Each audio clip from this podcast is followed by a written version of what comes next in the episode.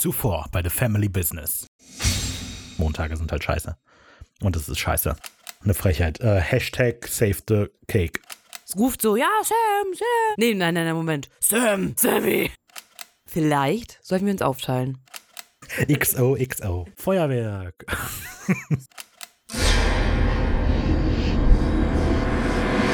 Wir haben eine Menge zu tun. Hallo und herzlich willkommen zu The Family Business. Ich bin Ricarda Ich bin Raphael. und äh, wir hatten vor zwei Folgen über die fehlende kriminelle Energie von Raphael geredet. Aber zum Glück gibt's mich. nicht, über die, nicht über meine fehlende kriminelle Energie. Du hast gesagt, äh, egal. Ich wollte damit nur sagen, ich hab's gekauft, Leute. Ich hab dem Raphael zu Weihnachten diese Pyramide geschenkt von Ja, Fasan. mit der Kugel Ich bleibe dabei. Sie sieht sehr cool aus. Ich denke, sie ist überteuert. Und äh, bislang fühle ich mich noch nicht fantastisch gut oder was auch immer die verspricht. Aber ja, es ist ein Wahnsinnsgeschenk. Ich habe äh, zumindest viel kriminelle Energie in mir, die ausbrechen möchte. Ich muss raus. Aber ja, Rafa hat, hat mir auch natürlich was Tolles geschenkt und zwar sieben Supernatural-Bücher, wo ich mir mein, jetzt meine Informationen beziehen kann. Das heißt, freut euch auf tolle Fakten. Also, wenn ab sofort ihr nicht mit der Informationsdichte zufrieden seid, dieses Podcast, dann ist das Regis Schuld. Nee, Ich habe mich quasi freigekauft aus der Recherche. wahrscheinlich. Ich habe die Folge auch nicht geguckt. Ich hoffe, du hast dich vorbereitet. Okay. Bevor wir unsere Folgenbesprechung einsteigen, natürlich die üblichen Hausmitteilungen zuerst. Ich finde Ausmitteilung ein komisches Wort. Okay, dann überlegt der andere dann die Impala-Mitteilung. Irgendwie sowas, aber Ausmitteilung. Okay, die Da Road fühle ich News. mich wie in so einem Nennen wir sie die Road Großraumbüro. News? Ja, okay. Okay, die Road News. Willkommen bei den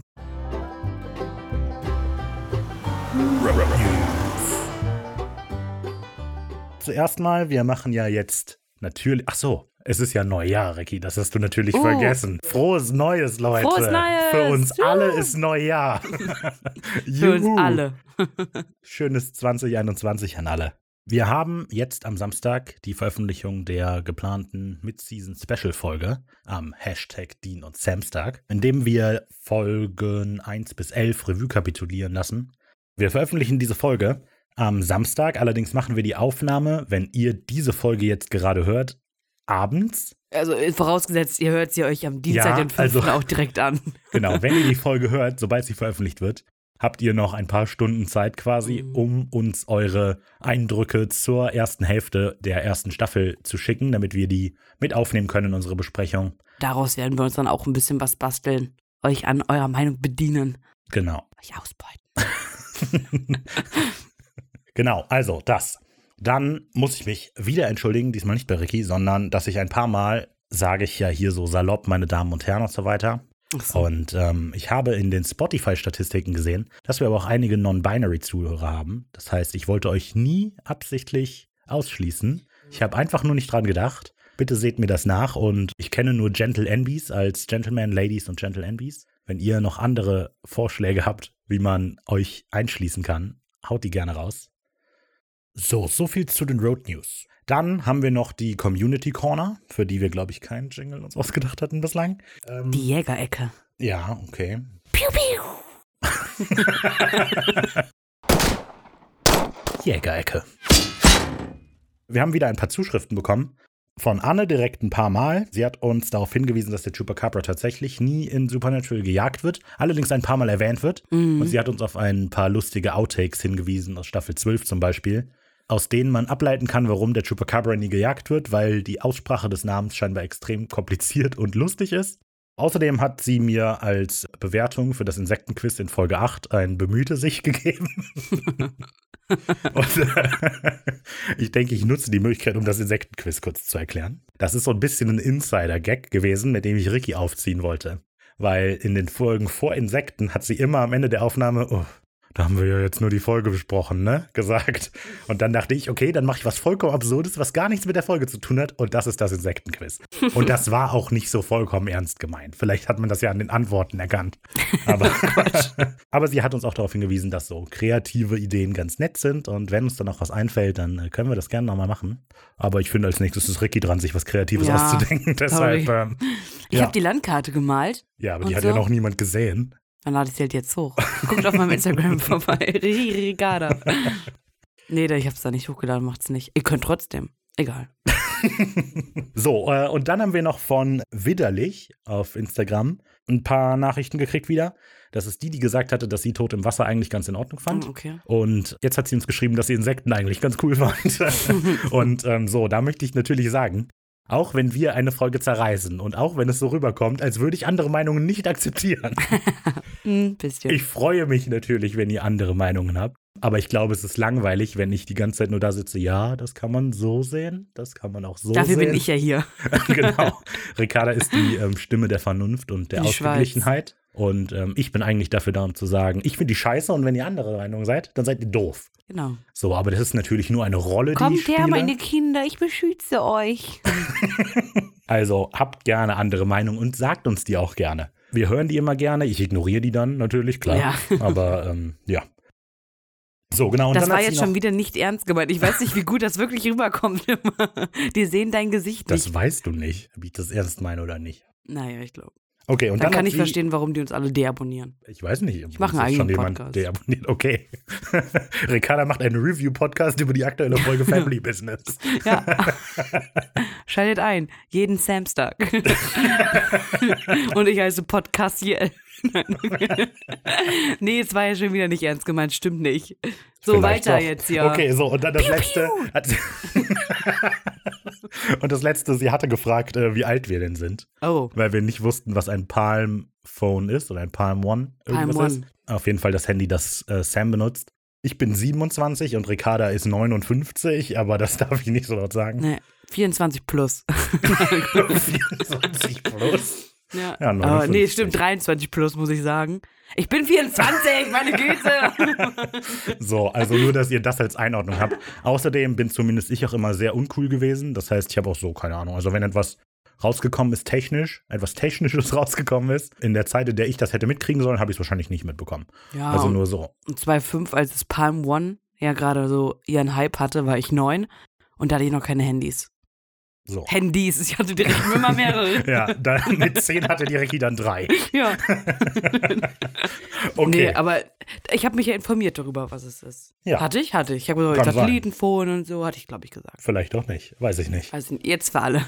Okay, Willkommen zur Palm. One-Kategorie. Da macht Ricky auch einen Podcast drüber. Ja. Jeden Palm Donnerstag. Also immer Donnerstag. Nein, Palm Sonntag. Palm Sonntag, wegen Palm Sonntag und so. Okay. Ja. So, also bevor das jetzt vollkommen derailed hier alles, Das sind ja nur zehn Minuten schon vorbei. springen wir zur Folge, die wir heute besprechen wollen. Das ist nämlich Folge 11. Die letzte Folge der ersten Hälfte der ersten Staffel Supernatural. Sie heißt Vogelscheuche. Das ist die elfte von 327 Episoden. Richtiger Meilenstein. Didi. wow, sehr aufgefrischt. Damit haben wir 3,4 Prozent aller Folgen hinter uns. Und wir nicht mehr viel zu tun. Dann kommt das Geräusch eines öffnenden Kofferraums. Ja. Wir haben nicht mehr viel zu tun. Wir steigen ein mit der Zusammenfassung der Folge, die erstaunlich lang ist, wenn ich die jetzt gerade so sehe. Aber gut, ich lese mal vor. Lassen wir uns überraschen. Der Anruf ihres Vaters treibt einen Keil zwischen die Winchester-Brüder. Während Sam sich allein auf die Suche nach John begibt und dabei interessante neue Bekanntschaften macht, stellt sich Dean alleine einer lebenden Vogelscheuche. Auf ihre Weise lernen beide die wahre Bedeutung von Opfern und Verantwortung. War jetzt nicht so lang, aber ja. Bin gespannt. Ricky hatte gesagt, dass sie die Folge doof fand, aber dann hat sie die Folge, glaube ich, nochmal geguckt. Jetzt bin ich gespannt. Ja, also ich finde die Folge weder gut noch schlecht. Also von der Story her, von dem, was, was die Vogelscheuche angeht, sagen wir es so. Von dem, was zwischenmenschlich der beiden passiert und welchen Charakter wir begegnen, ist die Folge sehr aufschlussreich und sehr interessant. Aber ja, also ich hatte gelesen, dass die Regie und so, die fanden die Folge super und super, super, super, super gruselig. Dem kann ich jetzt nicht beipflichten. Okay. Äh, ich fand die Folge besser als Ricky, offensichtlich. Ähm, ich fand die Folge nämlich überraschend gut. Ich konnte mich quasi nicht an die erinnern vorher. Ich hatte halt nur so die Rückmeldungen im Kopf und auch von Ricky, dass man die Folge mit Hakenmann verwechseln kann. Ich kann das irgendwie nachvollziehen, weil die auch ein übernatürliches Wesen hat, das mit Haken arbeitet. Ich finde die Folge an sich aber gerade wegen dem Vergleich mit Hakenmann erstaunlich gut.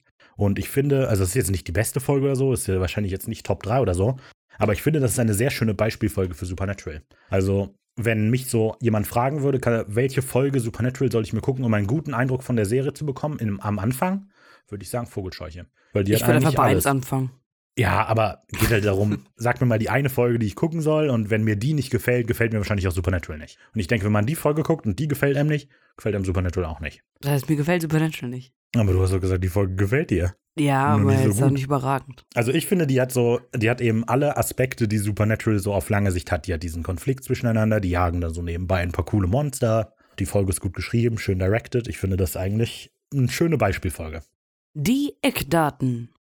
Die Folge Vogelscheuche kam in den USA am 10. Januar 2006 raus. Hey, frohes Neues. Frohes Neues, ja. Außerdem ist die Folge wieder einmal ab 16 Jahren. Geschrieben wurde die Folge von einem gewissen Patrick Sean Smith, von dem stammt die Story. Das ist die einzige Folge Supernatural, die er jemals gemacht hatte. Der ist sonst vor allem als Creator von Greek bekannt. Das ist irgendeine Serie, keine ja, Ahnung. gehört. Habe ich noch nie von gehört. So, und für das Teleplay verantwortlich, das heißt die Adaption der Story für die Serie. Äh, Für diese zeigt sich John Schieben verantwortlich und den kennen wir natürlich schon. Lieber. Das ist bereits seine dritte von neun Episoden. Er hat Haut gemacht, die sehr gut ist, und er hat Hakenmann gemacht, die ein bisschen langweilig ist. Insofern ist die Folge natürlich besonders interessant, wie sich sein Repertoire noch ausbreitet. Ja, und Regie dieser Folge führt Kim Manners, allseits bekannt. Das ist seine dritte Folge und die beiden Folgen, die er davor gemacht hat, sind Tod im Wasser und Insekten. Also, puh, da können wir uns auf was einstellen, wa? Uiuiuiui. Aber ich nehme direkt vorweg, ich finde, er hat einen guten Job gemacht. Ja, Mehr gibt es zu denen eigentlich nicht zu sagen. Ich habe noch einen kleinen Fun-Fact, bevor wir in die eigentliche Besprechung einsteigen. Das ist ein leichter Spoiler auf den Inhalt dieser Folge, aber das können wir wohl verkraften, wenn wir diesen Podcast hören. Ähm, und zwar ist das die erste ungerade Episode, in der es nicht um Geister geht. Tja, okay. Steigen wir ein ins Insekten. Nein, Quatsch, okay. in die Folge. Kann es sein, dass die Folge keinen Rückblick hat? Stimmt, doch. Hat sie? Weil, also, dann ist der rausgeschnitten irgendwo. Weil ich drauf geachtet habe, habe ich keinen Rückblick gesehen. Stimmt, ja, kein Rückblick. Ja, das ich auch das ist total komisch gewesen. Naja, okay, also die Folge hat keinen Rückblick. Aha. Wir steigen stattdessen direkt in Sequenz 1 ein. Die heißt, das Tattoo hätte ich auch gern. Und zwar befinden wir uns ein Jahr zuvor in Burkesville, Indiana. Und diese Stadt gibt es in Indiana leider nicht. Nur in Maryland gibt es eine Stadt, die Burkesville heißt. Weißt du, was Burkittsville in äh, Maryland Besonderes hat?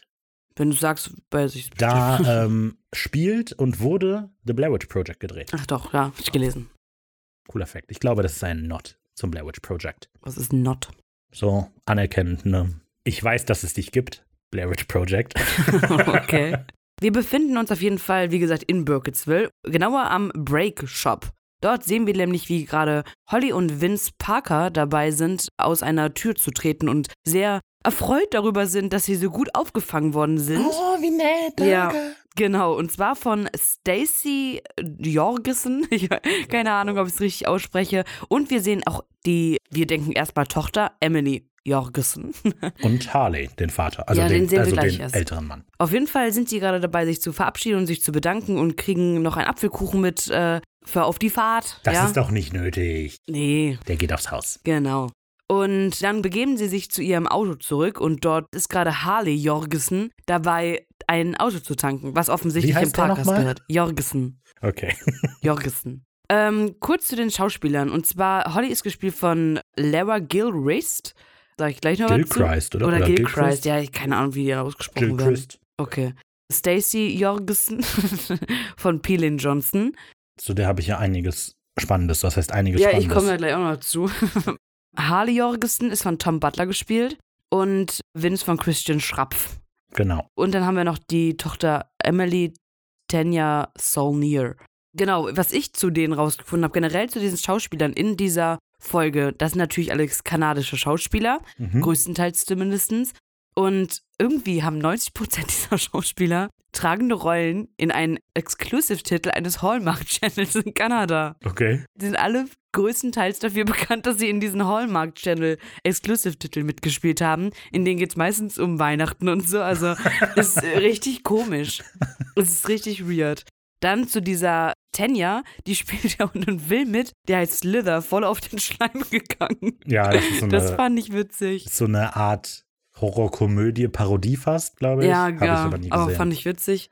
Außerdem ist die wohl hauptsächlich oder vor allem professionelle Tänzerin und Für ein paar Monate im Jahr 2005 datete die Jensen Ackles. Nein! Ja! Nein! Allerdings ging diese Beziehung wohl tatsächlich auch nur von Anfang 2005 bis Ende 2005, aber die haben wohl gedatet mal. Hm? Diese Information ist mir neu. Hm. Finde ich jetzt nicht gut. Harley Jorgensen, der gespielt ist von Tom Butler, Wahnsinn. ist übrigens bekannt an, durch seine Arbeit an Freddy vs. Jason. Tom Butler hat halt irgendwie extrem viele Rollen, aber davon ist jetzt nichts so mega spektakulär irgendwie. Also nichts, das mir sofort ins Auge gestochen ist. Nee. Okay, weiter im Programm. Pelin Johnson, die ist, was so die Filmcredits angeht, irgendwie vergleichbar mit Tom Butler. Die hat extrem viele Credits, aber jetzt nichts mega krasses. Aber wenn man so ein bisschen guckt und auf ihre offizielle Seite geht, dann hat sie ihre neue Berufung als Intimacy Coordinator an Filmsets gefunden. Das macht sie offiziell seit 2019. Dann habe ich so ein bisschen geguckt, was ist das denn bitte für eine Beschreibung am Set? Und äh, dann habe ich gelernt, das ist so etwas wie ein Stunt-Coordinator für Action-Szenen, nur für Sex-Szenen. Also Okay. ähm, die kümmert sich so darum, dass das alles gut gemanagt und äh, alles ordnungsgerecht durchgeführt wird. Die kümmert sich um die Planung, die Vorbereitung Dass das ein die Performance. Beruf ist. Ja, das ist schon krass. Also es ist gerade nachdem MeToo groß geworden ist, haben viele Filmstudios angefangen, Intimacy Coordinator Mhm. mit am Set zu haben. Und die hat da sowohl ihre Berufung drin gefunden und macht das jetzt für einige Serien und äh, Filme schon. Das fand ich extrem spannend, dass das gab. Also meine Infos dazu hatte ich aus einem Vanity Fair Artikel, den ich auch verlinkt habe. Okay. Gut, machen wir weiter. Und zwar ist Halle Jorgensen auf jeden Fall gerade dabei, das Auto der Parkers zu tanken, beziehungsweise zu, er hat scheinbar auch repariert. Und ja, beim Verabschieden schüttelt er so Vince und so die Hand und dabei fällt Mhm. Emily ein schönes Unterarm-Tattoo am rechten Arm auf von, Vince. Mhm. Genau, es sind so, keine Ahnung, Flammen, einfach irgendwelche Muster so ein Ja, bisschen. irgendwelche Undefinierbar. Damals war das halt Mhm. hip. Ja. Auf jeden Fall fahren dann Vince und Holly los und lassen sich halt noch den Weg erklären von den Jorgensens. Genau, zum Highway. Aber als sie gerade auf dem Weg dahin sind, macht das Auto tick, an. Ah, ist Ja, kaputt. genau. Müssen sie Mitten- leider anhalten. Und das Handy hat auch keinen Empfang. So eine Schande. Das ist natürlich doof. Dabei ist es so ein schöner Mustang. Das stimmt. Auf jeden Fall halten sie zufällig gerade neben einer Plantage von Äpfeln. Wie wir später herausstellt, das sind Apfelbäume. Und da ist ein Funfact zu. Es sind keine Es Apfelbäume. sind Haselnussbäume. Das ist der erste Fact, den ich aus dem Buch bezogen habe übrigens. Und sie erblicken aber dort hinter ein Haus. Offensichtlich, da wollen sie auch hingehen, steigen aus. Und Holly ist so, na, nee, nee, ich bleib dann doch vielleicht hier, geht dann aber doch mit.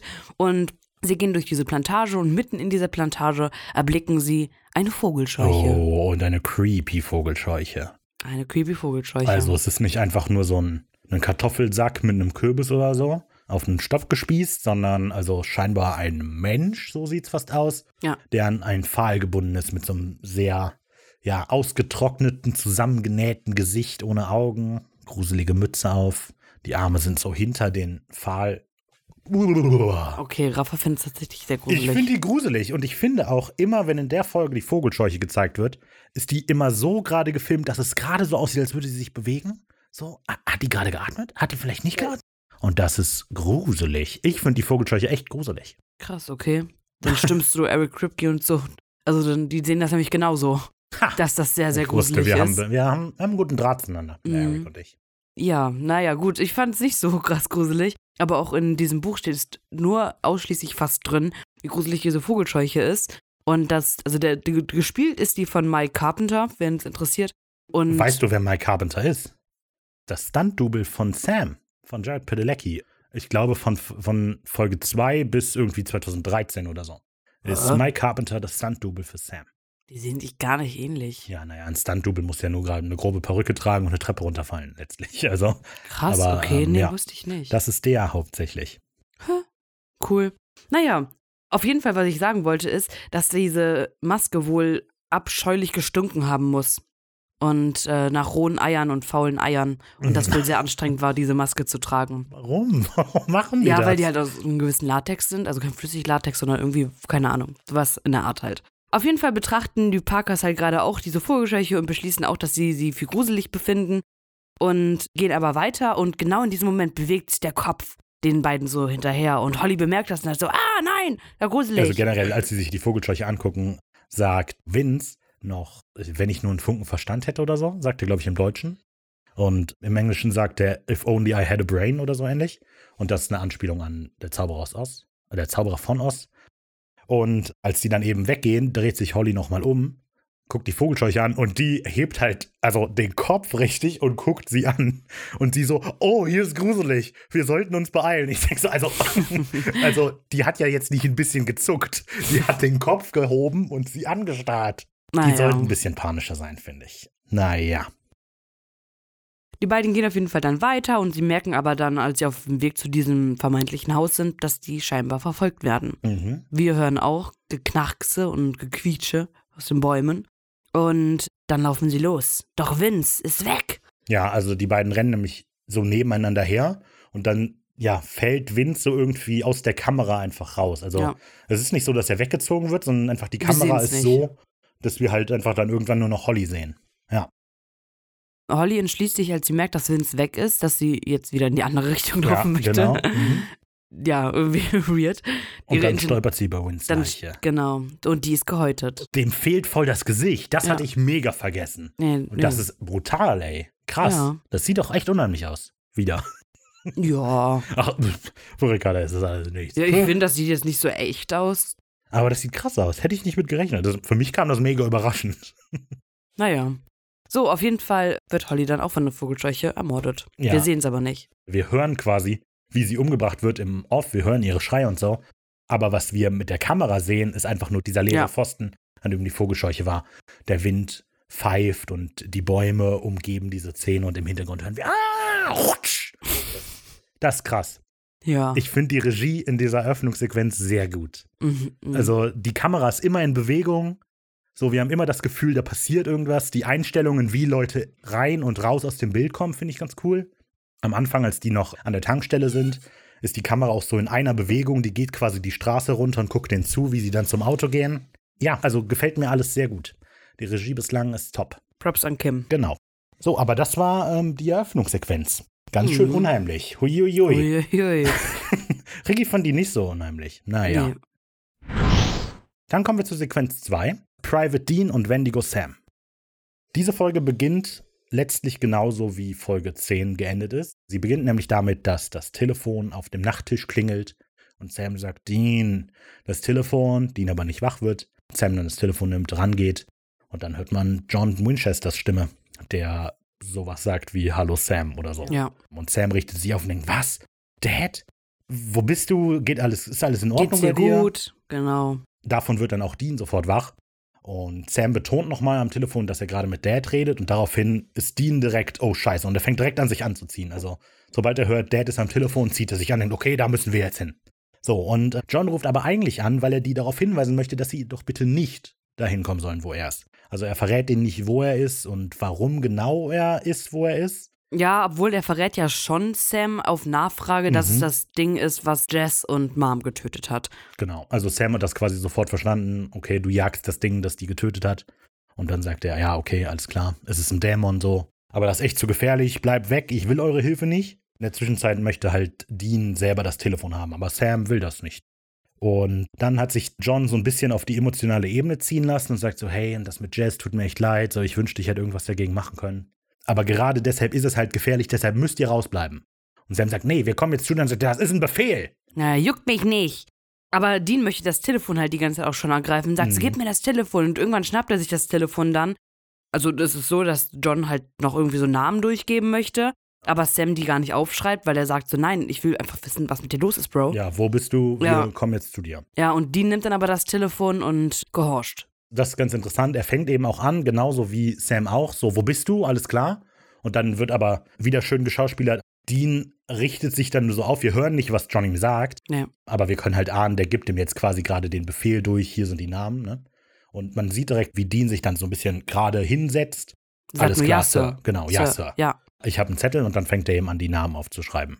Wir sehen John übrigens auch. Wir sehen ihn, wie er aus einer Telefonzelle raustelefoniert, wo groß, ähm, ich weiß nicht, wie es eigentlich ausgesprochen wird, ähm, Secretal oder so draufsteht.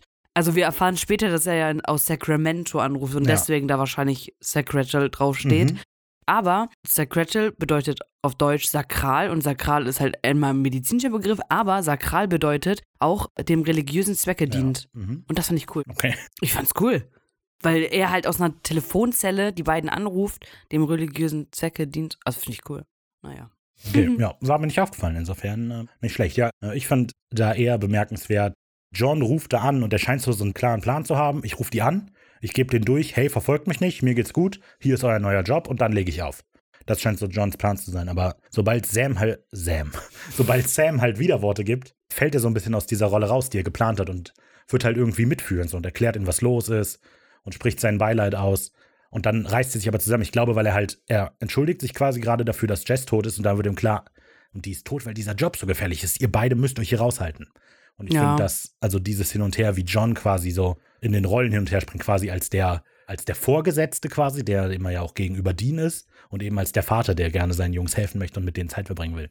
Mhm. Ja, das finde ich gut. Ja. Ja. Damit ist aber diese Sequenz am Anfang dann auch vorbei. Wir machen einen Cut ins Auto. Es ist gerade Nacht, Sam und Dean fahren, beziehungsweise Sam fährt und Dean sitzt am Beifahrersitz. Und es ist nicht ganz klar, was genau Dean gerade macht, finde ich. Ja, er sagt's uns ja aber selber. Genau, also er, was er tut, ist, er fasst die Recherchen über diese Namen zusammen. Und es wirkt so, als hätte die, hätten die diese Recherchen im Auto gemacht, Mhm. aber ich weiß nicht, wie die die im Auto machen sollten. Handy, Internet. Keine Ahnung, also er hat auf jeden Fall nur die Karte vor sich und findet eben raus, all diese Namen gehören zu Paaren, die verschwunden sind. Immer in aufeinanderfolgenden Jahren, immer in der zweiten Aprilwoche. Ja, und da habe ich, ne, das heißt, das sagt uns ja jetzt auch, weil die sagen dann auch, wir haben zweite Aprilwoche. Das ist aber macht wieder schon wieder keinen Sinn. Warum nicht? Weil die letzten, letzte Folge das sechsmonatige Jagen gefeiert haben. Das sprich, wir haben den, hätten da den 2. Mai gehabt. Aber die hat ja nicht explizit das gefeiert.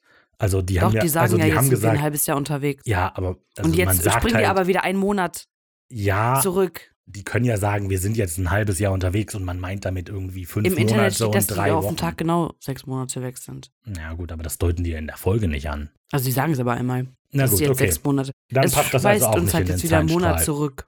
Aber die Folge muss definitiv ja nach Asylum spielen. Das ist Genau, die halt, spielt auf jeden Fall nach Asylum. Ja, und das Datum passt dann einfach nicht. Und diese Apfelplantage, die wir ganz am Anfang gesehen haben, liegen ganz viele Äpfel rum. hm. Und ähm, Äpfel werden eigentlich nicht in der zweiten Aprilwoche gepflückt. Also Äpfel sind halt frühestens Ende August bis irgendwie Mitte November oder so. Okay, gut. Das heißt, ähm, das passt auch zeitlich nicht. Allerdings deutet das ja darauf hin, was in der Folge eigentlich los ist. Ja. Also da passt wieder einiges zeitlich nicht. Gut.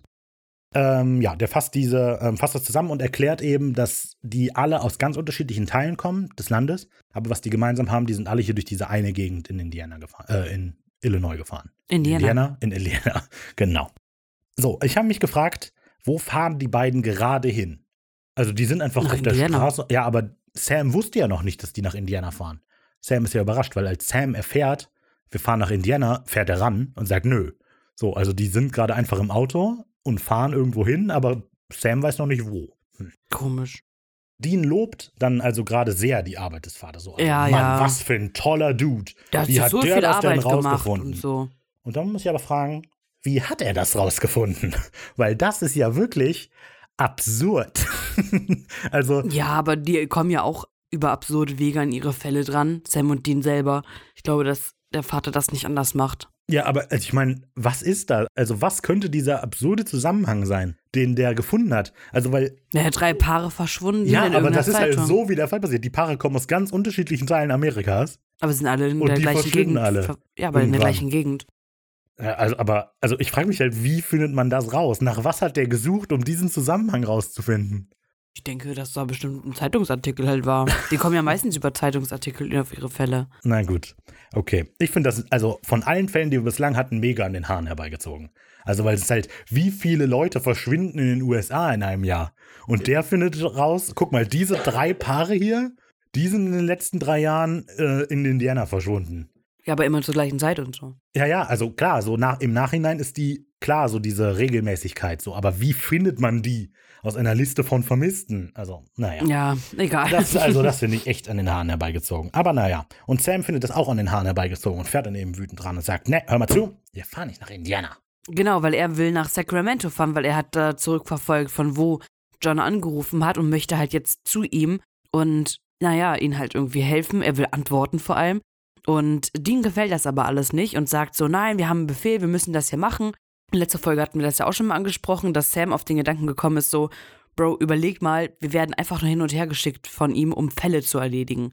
Und das spricht halt auch nochmal an. Die beiden fangen halt an, sich in die Haare zu bekommen und streiten sich ähm, verbal und Dean wird auch sehr beleidigend, sagt, du egoistisches ne, Bastard, sagt er. ja, und das geht natürlich den Sam ein bisschen auf den Piss, geht hinten an den Kofferraum, holt seine Sachen und will gehen. Ja, Zu Recht. Ja? Eigentlich nicht. Warum nicht? Klar. Also, diesen Dialog finde ich fantastisch. Und deshalb habe ich den natürlich auch ausgedruckt.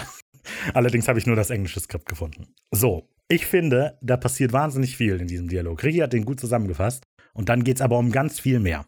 Ich möchte mal ein paar interessante Punkte bringen. Zuerst, du sagst ja, Sam hat recht, dass der tut, was er macht. Ja. Ich möchte aber dich daran erinnern, Sam fasst am Anfang zusammen. Also, die verschwinden jede zweite Aprilwoche, ja? Mhm. Jetzt ist die zweite Aprilwoche, ja? So, das heißt, Sam weiß, jetzt gerade werden da wahrscheinlich Leute sterben. Und dann sagt er später zu ihm, zu Dean, hey, ich weiß, was du meinst, wir müssen Leute retten, aber komm, eine Woche, Mann. So, von wegen, dann machen wir das halt nächste Woche, aber die können es nicht nächste Woche machen. Sam sagt da, dann verrecken diese Leute halt. Ich möchte, dass meine egoistischen Ziele verfolgt werden. Dann haben wir wieder das mit Wendigo. Sam interessiert sich einen Scheißdreck um Leute, solange die nicht er sind. Und äh, das finde ich interessant.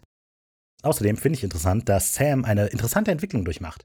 Er erklärt nämlich zuerst gegenüber Dean, hey, hör mal zu, wenn Dad jetzt gerade diesen Dämon jagt, dann müssen wir dahin, wir müssen da sein, wir müssen ihm helfen. Dean redet dann so ein bisschen darauf ein, sagt so von wegen, hey, der will unsere Hilfe nicht. Dann sagt Sam, keine Ahnung, ist mir egal, will ich nicht. Dann sagt Dean, er hat uns einen Befehl gegeben, sagt Sam auch, will ich nicht. Und dann sagt er, wir müssen dahin, weil ich antworten will und weil ich Rache will. Also Sam hat so vorgeschoben, ich möchte dem gerne helfen. Und dann kommt aber raus, nachdem Dean ihm Widerworte gibt, was er eigentlich will. Sam ist nämlich auf Rache aus. Der ist nicht darauf aus, irgendjemand zu helfen oder der zu finden, der will sich rächen. Und ja, das ist bei Dean dann ganz interessant. Das finde ich einen sehr coolen Punkt wieder. Dean sagt, hör mal zu, ich weiß wirklich, wie du dich fühlst. Und dann sagt Sam, hey, Nein, du hast weißt keine du. Ahnung, wie, du, ich- wie ich mich fühle. Als du ins Mom gestorben bist, warst du vier. Bei mir ist das sechs Monate her. Ja, aber dann hat er doch vollkommen Ja, recht. das ist auch richtig. So. Aber das ist ja, das heißt aber ja nicht, dass Sam letztlich im Recht ist, diese Leute einfach da umbringen zu lassen. nein, nein, aber er hat, ich verstehe das, warum er aus dem Auto aussteigt und geht. Also im Sinne von, ja, okay, der ist jetzt halt gerade dumm und unreflektiert, weil der Mord lange her, ne, erst kurz, kurz her ist. Aber Sam ist schon im Unrecht, muss man sagen. Aber nein, er geht doch äh, bewusst aus dem Auto, um selbst, also um nach Sacramento zu fahren. Er weiß doch ganz genau, dass Dean jetzt die Leute retten wird. Nee, weil Sam möchte eigentlich, dass Dean mit ihm kommt. Ja, aber als er im Kofferraum steht und seine Sachen in der Hand hat, Ja, dann möchte er aber immer noch, dass Sam, äh, dass Dean mitkommt, weil als die beiden sich verabschieden dann, Sam geht dann ja so ein paar Schritte weg vom Auto und Ja. dreht sich dann nochmal um. Und Dean sagt, hey, hör mal zu, ich fahr jetzt ohne dich. Und Dann sagt er, fahr doch. Genau das will ich ja auch, dass du das machst. Und dann gucken die sich aber so an. Sam wartet voll darauf, dass Dean sagt, okay, dann komme ich mit dir mit. Ich glaube nicht, dass der das wirklich denkt. Denn, also er ist nämlich der, der, äh, der nicht wegguckt quasi. Also die beiden gucken sich ja an und machen so ein kleines Starduell, so wer gibt jetzt auf. Dann sagt Dean, okay, mach doch, was du willst. Ich rette jetzt Leute. Und während wir bei Sam quasi ihn entlarven, als der, der will einfach nur Rache, dem ist letztlich egal, ob der irgendjemandem hilft oder nicht, der will sich einfach nur rächen, ist es bei Dean so, dass er eben anfängt mit von wegen, der hat uns einen Befehl gegeben. Und je weiter das geht, kommt aber irgendwie raus, dass Dean halt weiß, das sind Opfer, die wir gerade bringen müssen. Das Leben, das wir führen, besteht darin, dass wir Opfer geben für andere, damit es denen Aber es besser ist geht. nicht das Leben, was wir führen. Es ist ja in dem Sinne das Leben, was der Vater jetzt ihnen schon wieder aufgedrückt hat. Ja, ja, bis Es zu einem ist gewissen nicht deren Punkt klar. Leben. Also das ist, was ich generell Und das ist der Punkt, finde. den Sam halt, glaube ich, stört. Es ist nicht deren Leben und es ist vor allem auch nicht das Leben von Dean. Es, das Leben von Dean ist immer damit, jetzt auch in den letzten sechs Monaten davon bestimmt, dass er darauf wartet, irgendwelche Koordinaten zu bekommen, um da hinzufahren, um den, also von dem Papa halt, um den zufriedenzustellen. Und das ist halt nicht deren Leben. Und Ja, aber Sam, das ist die Frage. Ich denke, ist das wirklich das, was Dean tut? Also, Ja, klar. ja, also zum gewissen Punkt, ja, er folgt letztlich einfach den Befehlen. Aber ich habe schon in Folge 1 das Gefühl, dass halt Dean diesen Aspekt des Jagens, der Hauptgrund, warum die das machen, ist, um Leuten zu helfen, die zu retten. Und sie bringen das Opfer, dass sie ein scheiß Leben haben dafür. Nee, Moment, also sie ist nicht, also weil Sam tut es ja noch nicht. Ja, und Sam sträubt sich auch voll dagegen. Sie ist nur Dean. Sam sie- ist ja lieber ein selfish Bastard. Ja. So, genau. Nee, weil du meintest, weil sie führen da, machen das, um Menschen Ja, zu helfen. also, für, also in Deans Augen ist das halt das, was sie tun müssen. Sie sind halt die, die das Opfer bringen müssen, dass ihr Leben scheiße ist, dafür, dass dem Rest der Menschen gut gehen kann. Und äh, Aber ich glaube, dass der, auch der, der Dean noch nicht das aus richtig eigener Überzeugung tut, sondern eher gesteuert von Vater. Also ich glaube, dass das erst viel später kommt, mh, wo er selber Also- die Leidenschaft zum Jagen. wirklich so Mm, findet. Ich weiß nicht. Also, das wurde, das ist die Kritik, die ich generell ja hatte, dass Dean so nie mal gestutzt wird in diesen ersten elf Folgen. Also, für, weil das ist ja quasi jetzt in jeder Folge bekommt Sam irgendwie so einmal auf den Deckel und sieht ein, okay, ja, hier, okay, du hast recht, komm, ne? Und äh, bei Dean fehlt das noch so ein bisschen. Aber ich finde, bei Dean schwing, schwingt halt immer mit, dass der letztlich einsieht, es geht darum, dass wir hier Leuten helfen, dass wir Opfer bringen müssen. Und das spürt man dann ja auch später nochmal, als Sam und Dean wieder telefonieren. Das greift jetzt ein bisschen vor. Aber auch da hat Dean diesen Punkt so, weißt du was, es ist nicht an mir zu entscheiden, wer dieses Opfer bringt. Ich kann nur für mich entscheiden, dass ich dieses Opfer bringe. Machen wir erstmal weiter, glaube ich. Wir reden gerade Ja, zehn Minuten. Ist ja, das ist ein toller Dialog. Der ist super. Ich habe mehrere Farben benutzt, um den zu markieren. Ich sehe das. Und äh, abschließend dazu, Sam ist der, der das Ultimatum stellt, so von wegen, ich gehe jetzt, wenn du nicht mit mir kommst. Ja. Und dann ist er aber pisst, als Dean sagt, okay, weißt du was, dann geh eben. Und ich glaube, das ist Er ist, glaube ich, aber nicht pisst auf Dean selber. Ich glaube, dass er einfach nur irgendwie pisst darüber ist, wie beeinflussbar Dean ist. Dass John es jedes Mal schafft, Dean zu beeinflussen mit nicht mal großen Worten und Sam versucht ihn wirklich zu überzeugen und schafft es aber nicht. Ich glaube, also das weil macht er halt auch im pisst. Unrecht ist. es geht Nein, darum, er ist mit der Tat, mit den, also ja, ich kann das verstehen, mit den Menschen retten und so, ne? Ich kann das verstehen, aber was du damit meinst, aber du wärst auch angepisst, wenn du siehst, dass jeder irgend, also weißt nicht, ich finde jetzt kein Beispiel. Aber du, du würdest wahrscheinlich in der Situation nicht anders reagieren. also er stellt ja Dean final vor die Wahl, entweder du kommst jetzt mit mir oder ich gehe. Ja, aber So. das steht nicht und für damit Menschen. stellt ihr ihn vor die Wahl, also entweder du kommst mit mir und lässt diese Leute sterben, Na, ja, ich glaube, dass nicht. er damit das gar nicht impliziert. Ich glaube, dass er die Entscheidung zwischen ihn, also zwischen, dass das eine so eine Übertragungssache ist, dass es zwischen John und Sam eine Entscheidung ist. Dass ich Dean zwischen den beiden entscheiden muss. Weil entweder, Dean, du kommst jetzt mit mir und wir konfrontieren zusammen John und gehen auch dem nach, aber wofür Sam wir will ja eigentlich nicht angefangen. konfrontieren letztlich. Der will doch nach Sacramento, um zu ihm zu gehen, ja, um ihm aber zu eigentlich helfen. will der, aber das ist ja das, was ich eben gesagt habe. Letztlich geht es Sam nicht darum, dass der John helfen will oder mit John reden will. Sam geht es darum, dass der Rache nehmen will. Und da An geht's dem nicht Ding, um, ja, aber da geht es nicht um John. hat. Also das ist das. Dean wirft ihm ja vor, dass er voll der egoistische Bastard ist und er hat recht. ich finde nicht. Sam ist ein egoistischer Bastard in der Situation. Und Sam ist der, der geht und der dann verletzt ist, dass niemand mit ihm kommt. Also ich Ja. glaube, das ist, also ich finde, das ist ganz spannend, ähm, für dem, was wir aus Insekten und so weiter wissen, dass Sam so die ganze Zeit sagt, ja, und dann hat, der, dann hat der gesagt, verschwinde doch. Und ich musste gehen und der hat mich rausgeworfen. Und, und Dean erklärt ihm auch so, hör mal zu, der hat dich eigentlich nicht rausgeworfen. Eigentlich hast du gesagt, du gehst und du hast dann gesagt, dann breche ich jetzt den Kontakt mit dir ab. So, und genau ist das hier auch. Sam ist der, der sagt, ich gehe jetzt, du kannst mich mal. Dann sagt Dean, okay, dann geh doch. Und dann Sam, Mann, immer diese Arschlochfamilie, die lassen mich immer allein. Dann geht er, geht er genervt weg und sagt, seine Familie behandelt ihn immer scheiße. Aber er ist der, der seine Familie dazu zwingt, entweder zu sagen, ich lasse diese Leute verrecken oder ich folge Sam auf seinem egoistischen Trip. Naja, Sam Gut. ist der Egoist. Das ist wie ein Wendigo. ja. Sam ist wieder das Arsch. Nein, also das ist jetzt, ich glaube, wir reden hier schon eine Viertelstunde darüber. Wir kommen da, glaube ich, jetzt nicht raus. So, machen wir Okay. weiter. Na gut. Hier, das ist der ausgedruckte Dialog. Ja, ist okay. Könnt ihr die Farben hören? Okay. Sequenz 3, getrennte Wege. Wir sehen, wie Sam gerade geht und wie Dean mit dem Impala in Indiana einfährt, in Burkittsville. Mhm. Und genauer dann halt aussteigt und dann in Scottys Café halt erstmal eine Pause macht, um sich ein paar Infos einzuholen. Du hast vergessen, dass er vorher, aber bevor er überhaupt aus dem Auto aussteigt, noch durch das Telefon scrollt und Ah. auf Sams Namen bleibt und überlegt, ob er anrufen soll oder nicht. Und sich dann aber dagegen entscheidet. Genau. Und die Namen im Telefonbuch sind wieder mal eine Hommage an Mitarbeiter der Crew. Und zwar diesmal ein Mitarbeiter des Art Departments. Und zwar an Bran Moore, der ist Custom Set Supervisor. An Carmelita Fowler, die ist Property Assistant. An Christian Chris Snedden, der ist Construction Coordinator. An Curtis Kurt Mays, der ist On-Set Dresser. An Donny Don McGill, der ist Assistant Property Master. Und an Robin Stuknov, der oder die ist Assistant Property Master. Ja.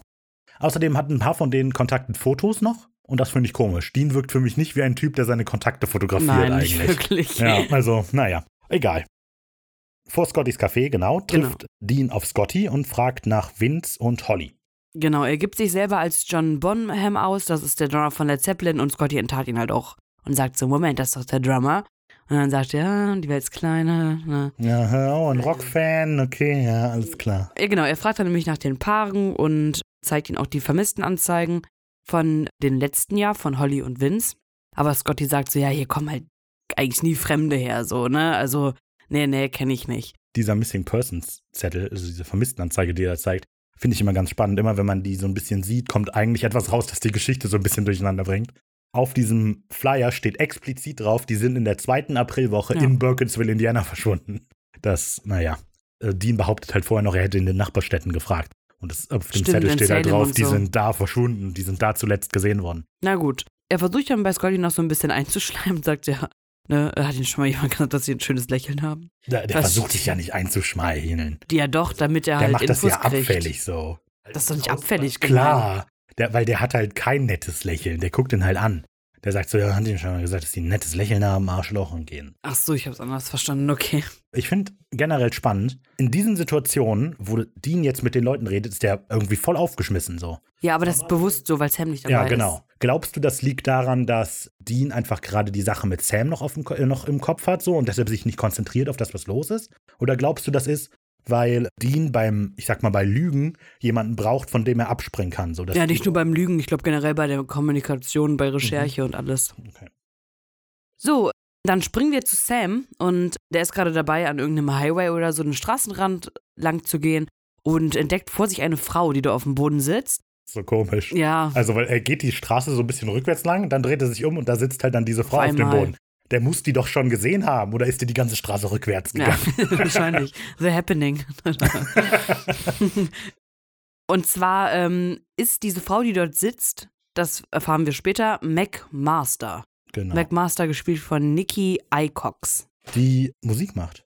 Die hat eine EP rausgebracht 2015, die heißt Red Velvet Room. Und die ist ganz nett tatsächlich. Egal, kann man Mhm. sich anhören. Na gut. Sie ist nämlich auch gerade dabei, Musik zu hören auf ihrem Handy. Weißt du welches Lied?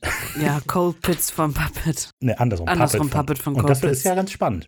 Ich weiß nicht, ob man das schon vorgreifen soll, aber es ist halt Puppet, ne? Okay, also Spoiler für das Ende der Episode. Sie arbeitet ja eigentlich für die Bösen. Ja. Und dass sie halt die Puppe ist für den. Ach so. Na gut, okay. Naja. Außerdem ist die Schauspielerin von Mac, von Kim Manners, explizit ausgesucht worden für diese Rolle. Der hat wohl mit der mal bei irgendeiner Serie zusammengearbeitet. Ich habe jetzt vergessen, welche. Aber als es hier darum ging, dann Mac zu casten, hat er gesagt, hier, diese Nikki, mit der habe ich zusammengearbeitet, die sollte das machen. Ja. Gerade später, ich kann verstehen, warum. Die hat dieses. Ja, aber Niki hat die Rolle an sich gar nicht so gut gefallen.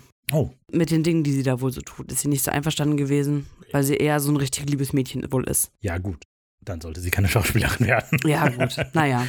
Gut, wir sehen auf jeden Fall, wie die beiden halt gerade sind, da so ein bisschen zu quatschen und so und bla bla bla. Und, ne, und dann währenddessen kommt aber ein Auto, öffnet die Tür und sagt, ja, wollt ihr mitfahren, so, ne? Und sie lässt Sam stehen, weil der Fahrer ausdrücklich sagt, ich nehme nur das Mädchen mit. Mhm. Und es ist halt ein bisschen doof. Sam ist halt, sagt bewusst zu ihr so, ja, den Typen vertraust du mir nicht. Genau, also weil es halt vorher fragt Sam Mac, so warum sie denn unterwegs ist. Und sie sagt, warum sollte ich dir das verraten? Vielleicht bist du irgend so ein Verrückter. Hm. Und dann kommt halt dieser Typ in dem mega creepy Van.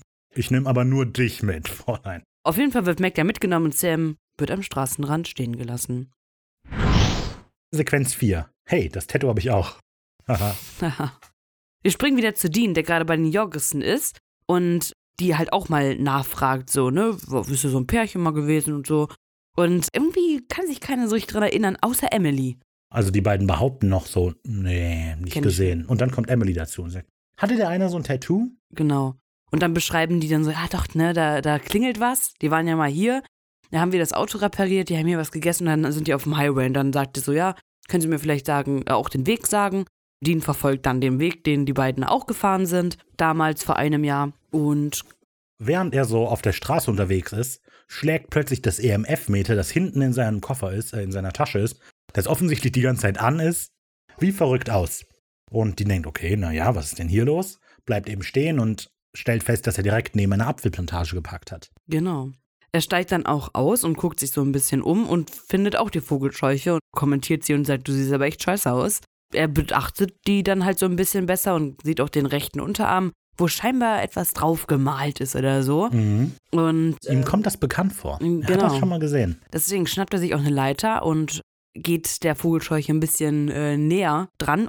Und wir sehen dann, dass die Vogelscheuche scheinbar auch ein Unterarm-Tattoo hat. Genau. Und nicht nur irgendeins, sondern das gleiche, wie das das Vince hatte. Generell wieder, wenn man hier die Vogelscheuche sieht, es sieht immer so aus, als würde die sich ein bisschen bewegen. ja, also hier, finde ich, sieht man ganz deutlich, dass sie atmet. Also, Das sieht man ganz deutlich, finde ich. ich finde, das spielt ihr immer so gerade so, hat, hat die jetzt? Vielleicht? Ich weiß nicht. Und als ihr dann gegenübersteht, ist schon gruselig, Ricky.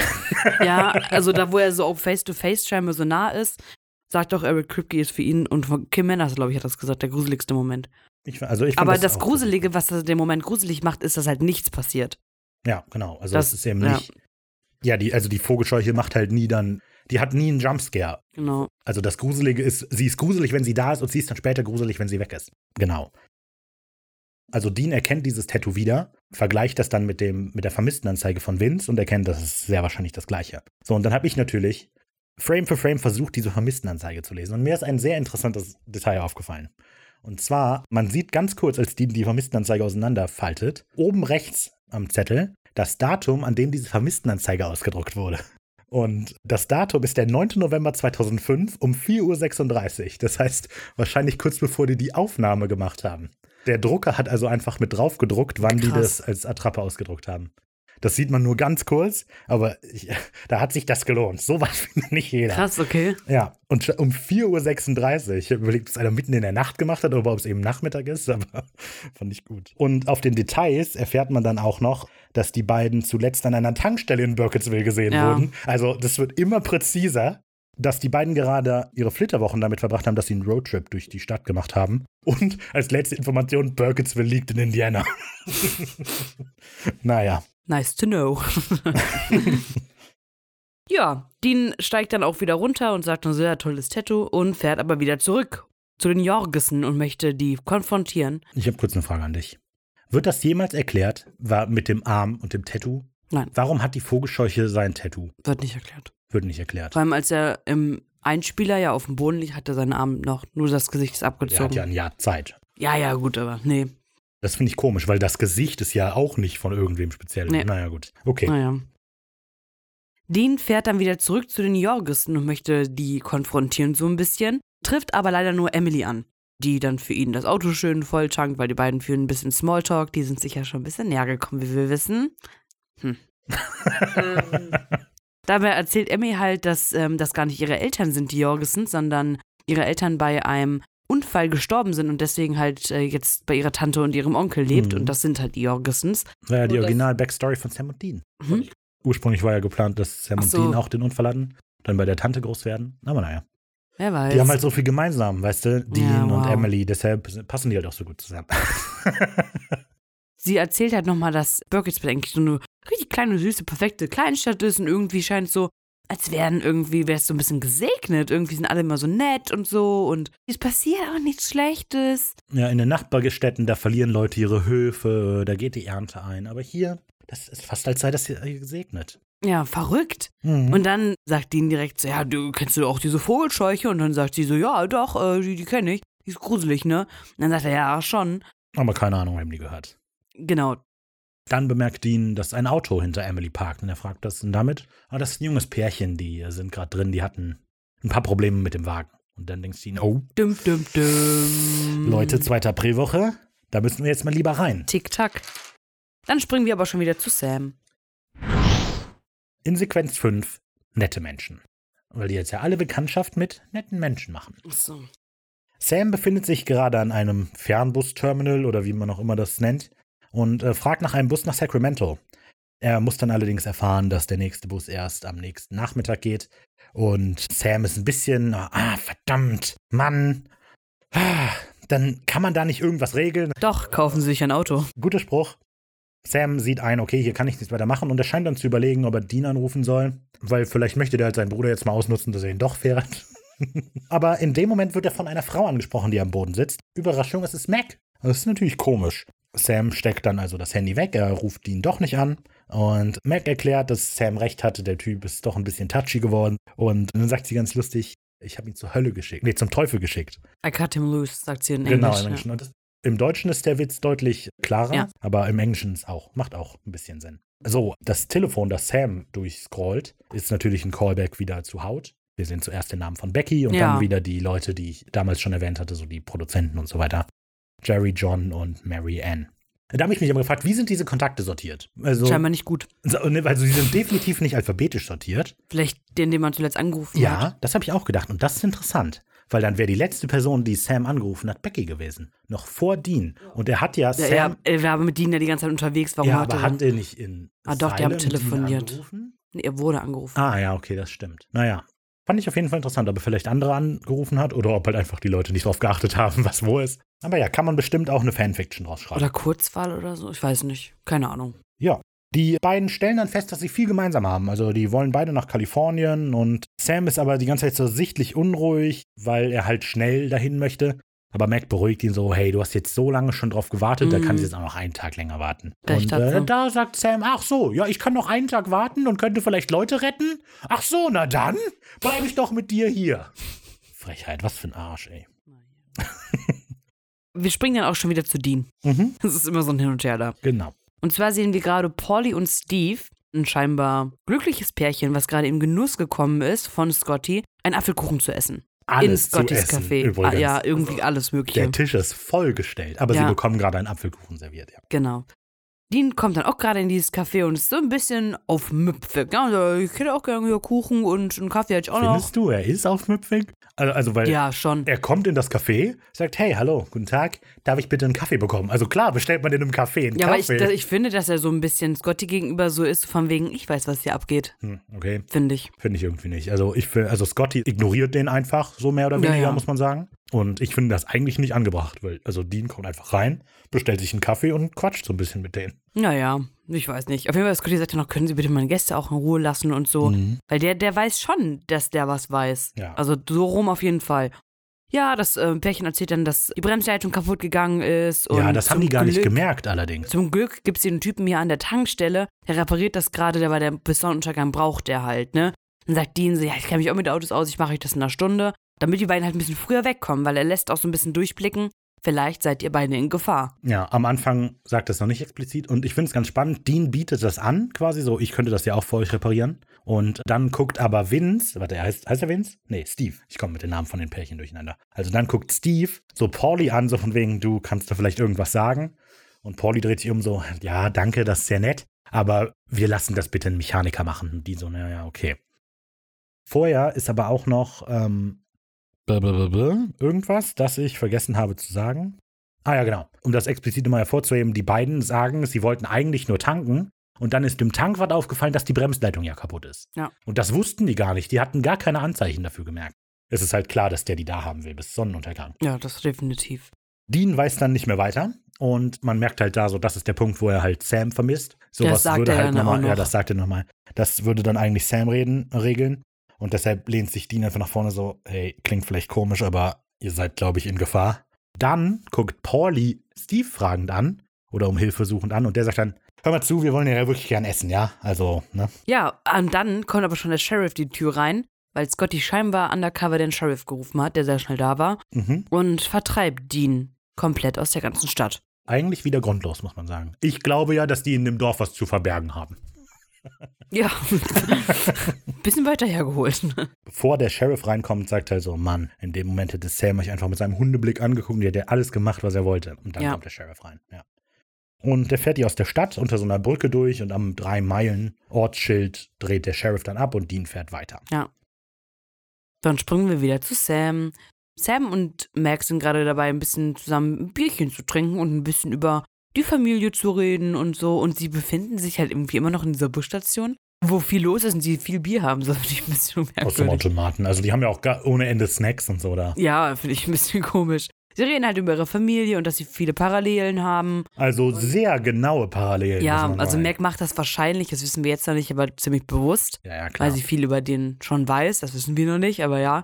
Ja, und ne, Sam ist natürlich dann getroffen mit emotional hier. Ich kann mich so mit Ja. dir. Oh, du wirst auch so gemein behandelt von deiner Familie, Oh nur weil nein. denen du Ultimatum, Ultimatum stellst, dass sie sich zwischen dir und den Leuten entscheiden sollen. ja. Oh, Meine so Familie arm ist, wollte nicht, dass ich so schlau bin. Ja, genau. Ach du Arme. Die wollten immer das Beste für mich, aber die wollten halt nie, was ich. Also die hat sich nie interessiert, was ich will. Und Sam so, oh, du bist wie ich, wir haben so viel gemeinsam. Ja. Alle sind immer so gemein zu mir, nur weil ich möchte, dass die Leute sterben. Mm, schlimm. Schlimm.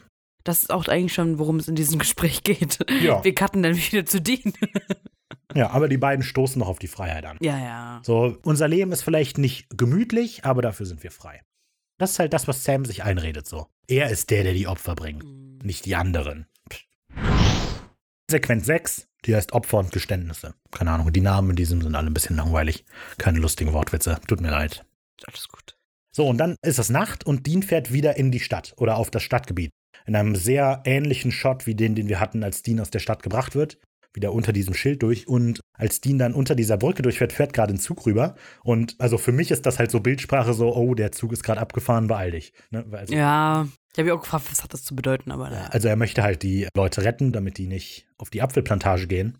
Aber der Zug ist eben schon abgefahren, denn wir machen den Cut zu den beiden, die gerade über die Apfelplantage gehen, nachdem der Wagen liegen geblieben ist. Dabei haben wir den doch gerade reparieren lassen. Mann, oh Mann. Ja, ähm, Im Untertitel wird Pauli die ganze Zeit Eliza genannt. Echt? Komisch. Ich habe keine Ahnung warum. Okay. Aber sie heißt definitiv Pauli. Ich habe den in den Wikis ja, und so ja, die geprüft. heißt. Äh, okay. Merkwürdig. Also die beiden gehen auf jeden Fall gerade durch, durch die Apfelplantage. Es ist Nacht. Ja, und werden dann auch schon wieder verfolgt. Ja. Und werden dann von der Vogelscheuche überrascht, die die beiden. Aber Dean prescht dazwischen und ah, schießt ihn mit Steinsalz auf die Vogelscheuche und sagt, Mhm. renn zum Auto. Genau. Und sie rennt zu Deans Auto, weil deren Auto scheinbar weg ist. Ja, es ist halt so, dass die Vogelscheuche, das ist ein bisschen albern, die ist so in sehr klassischer Slasher-Manier der gehende Mörder, der die trotzdem einholt. Aber er holt sie eben nicht ein, weil Dean auftaucht. Und dann rennen die halt so ein bisschen raus und dann sind die auch draußen. Alles Und dann war es schon wieder. Ich habe aber noch eine wilde Spekulation. Oh. Ich finde nämlich, es ist sehr auffällig, dass Paulie und Steve in dieser Sequenz sich quasi die ganze Zeit gegenseitig festhalten. Auch wenn die rennen, haben die sich gegenseitig an den Händen und so, die wollen nicht voneinander loslassen. Und im Vergleich dazu sind ähm, Holly und Vince am Anfang sind ja getrennt voneinander gerannt und dann auch geholt worden. Und ich finde, das ist ganz nett, so wenn man das bildlich sieht, No. dass ja Sam und Dean auch stärker sind, wenn sie zusammen sind, als wenn sie Gott. getrennt sind. Okay. Ich glaube, das ist Absicht gewesen. Naja. da ist alles Absicht. Cut zu Sam am Busterminal. Am Morgen. Mac schläft und Sam telefoniert gerade mit Dean. Hm. Was sehr interessant ist, sie sind mitten im Gespräch. Wir haben. Wir wissen nicht, wer angerufen hat. genau. Finde ich gut gelöst. Also ich glaube, es ist Sam gewesen. So einfach, wie sie reden, weil Dean dann quasi sagt, siehst du, ich brauche deine Hilfe nicht. Aber wir wissen es? Ich eben glaube, nicht. Dean hat angerufen. Okay, na gut. Und das ist halt das Schöne. Wir haben beide gesehen, wie sie überlegt haben, anzurufen. Und dann sehen wir sie mitten im Gespräch, weil letztlich ist halt egal, wer wen anruft, so solange sie miteinander reden. Genau, sie reden halt nochmal so ein bisschen über die Vogelscheuche und dass Dina jetzt so cool war und die beiden gerettet hat und so, ne? Hält das Sam halt ein bisschen vor. Aber bringt nochmal zur Sprache, dass er glaubt, dass das halt kein Geist oder so ist, sondern eher was, was Größeres, Mhm. eine Art Gott, ein heidnischer Gott. Und Er führt das auf den Jahreszyklus und auf die Opfer zurück. genau. Und halt einfach die Umstände der Stadt, weil die halt die Stadt sehr geschützt wirkt, Mhm, einfach. Ja, und dann merkt man schon so, dass Dean sich so ein bisschen entschuldigen will, aber kann es irgendwie nicht aussprechen. Das ist sehr das habe ich jetzt gemacht. nicht ausgedruckt, aber das ist auch wieder ein schöner Ja. Dialog. Genau, und äh, dann geht Sam dazwischen und sagt so, nein, äh, Ja, es schon tut gut, mir mir, leid. tut's auch leid. Ja. Und dann fängt Dean an und führt eine große Lobhymne auf Sam, dass er ihn sehr bewundert und sehr stolz auf ihn ist, dass Mhm. er eben sein eigenes Ding macht und seinen eigenen Weg geht und auch schon immer gegangen ist.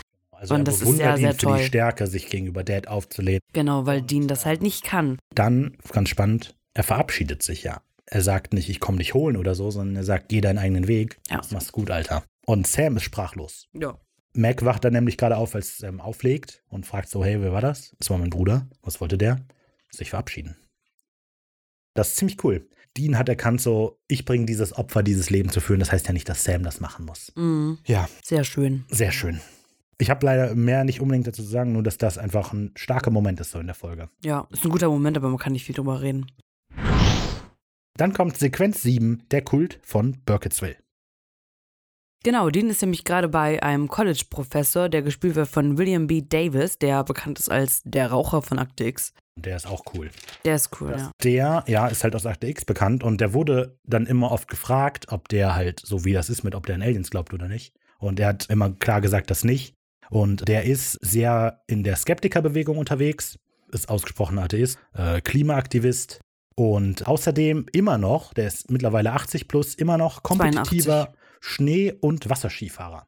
Und ich habe ein Zitat von ihm gefunden, das ich sehr gut finde. One of the problems with human intelligence is that we are so good at defending ideas that we arrived at irrationally. Hm. Also ein Problem ist, dass wir sehr gut darin sind, Sachen zu verteidigen, zu denen wir irrational gekommen sind. Ja, cooler sehr, Dude. Sehr. Dean findet das nämlich auch, weil er ist gerade bei ihm, um sich. Ich, finde ihn ähm, auch gut. ich bin Fan von ihm, wahnsinnig in Akte X. ich musste ja jetzt irgendwie den Sprung schaffen. Er möchte Das war sich, fantastische. danke. Er möchte sich nämlich gerade über heidnische äh, Götter und Religion erkunden und da ist er natürlich der perfekte Ansprechpartner, der Professor. Und ja, er findet dann heraus, dass die Einwohner oder ursprünglichen Einwohner von Burkesville aus dem Norden Europas kommen und dort sind halt heidnische Götter ziemlich vertreten und das erklärt den Nachnamen Jorgensen. Ja.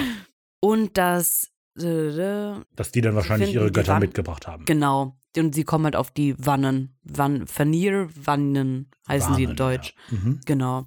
Ähm, ich muss noch vorher anmerken, in dem Gespräch lügt Dean eigentlich nicht. Nö. Also normalerweise lässt sich Dean ja alle möglichen Geschichten einfallen, so und deshalb bin ich hier und deshalb, deshalb bin ich hier. Und der geht einfach hin, sagt, hey, ich interessiere mich dafür, wie ist das denn hier? Und er erzählt das einfach. Vielleicht, weil er kann da so, ohne Sam kriege ich das mit dem Lügen nicht richtig hin, dann sage ich einfach, was ich will. Hm. Ja, wahrscheinlich. Und auch noch, dieses mit den, wir bringen Götter aus Europa nach Amerika, ist auch ein essentieller Plotpoint von Neil Gaimans American Gods. Und Ja. äh, das erwähne ich, weil ähm, Eric Kripke wohl bekennender Neil Gaiman-Fan ist. Das heißt, da ist wahrscheinlich. American Gods ist aber auch super. Die erste Staffel ist allerdings besser als die zweite, finde ich. Das ist richtig. Zweit ist nicht gut. naja, Genau, es ist so, dass die Wannen zu dem dreiteiligen Gespann der Götterwelt der Gemanen kommen. Die stehen halt für Fruchtbarkeit, dass sie zaubern können, Blick in die Zukunft und Gesundheit. Und genau. in dieser Folge ist es quasi so, die warnen, das sind halt die Götter und die bewachen deine Felder, wenn du denen Opfer bringst. Und normalerweise haben Leute denen auch Mann und Frau geopfert, damit halt alles gut wird bei der Ernte.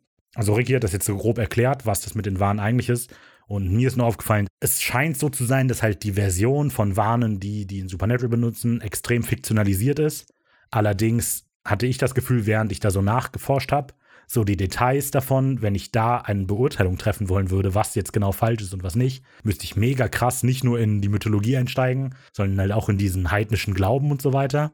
Und das habe ich einfach nicht gemacht. Es ist irgendwie umstritten, wie dominant Menschenopfer waren im nordischen Ländern damals. Deshalb, ja, wenn ihr da mehr zu wisst, wenn ihr selber euch als Pagans oder als Heiden bezeichnet, informiert uns gerne. Aber wie fiktionalisiert das ist, möchte ich jetzt nicht. Ja, also ich habe mich da, ich habe mich da schon ein bisschen mit beschäftigt. ich habe da auch vor lang drüber gelesen, aber. ja, ja. Nee, erzähl ruhig. Nee, alles gut, ich mache einfach weiter. Genau, Dean erfährt das auf jeden Fall gerade alles und äh, man merkt, dass er so ein bisschen, dass sein Spekulativ-Buddy ihm fehlt. Sam wäre normalerweise da und der würde jetzt darauf reagieren, wenn Dean was sagt. Wenn er eine Theorie in den Raum wirft, reagiert Sam halt normalerweise drauf, aber der Professor ist halt der falsche Ansprechpartner und wird so ein bisschen stutzig und sagt so, yo, Alter, das ist nur, das, also das ist ja nur eine Mythologie. Ja, also der Professor sagt das explizit darauf, weil Dean liest in diesem Buch nach, in dem sie nachgucken, das sehr auf alt gemacht ist absichtlich. Also das Ja, sieht ja. ein bisschen fake aus. Liest er halt den Text vor hier, die Waren beziehen ihre Energie aus he- heiligen Bäumen und was passiert, wenn wir den abbrennen würden? Ja. Und dann sagt halt der Professor das, was Ricky gerade gesagt hat. Genau, und Dean möchte dann aber auch schon gehen und macht die Tür auf, doch dann, zack, bam, kriegt er eine Waffe, die Rückseite einer Waffe, voll ins Gesicht vom Sheriff. Mhm. Und die beiden gucken sich so an und sind so zufrieden, also der Professor und der Sheriff.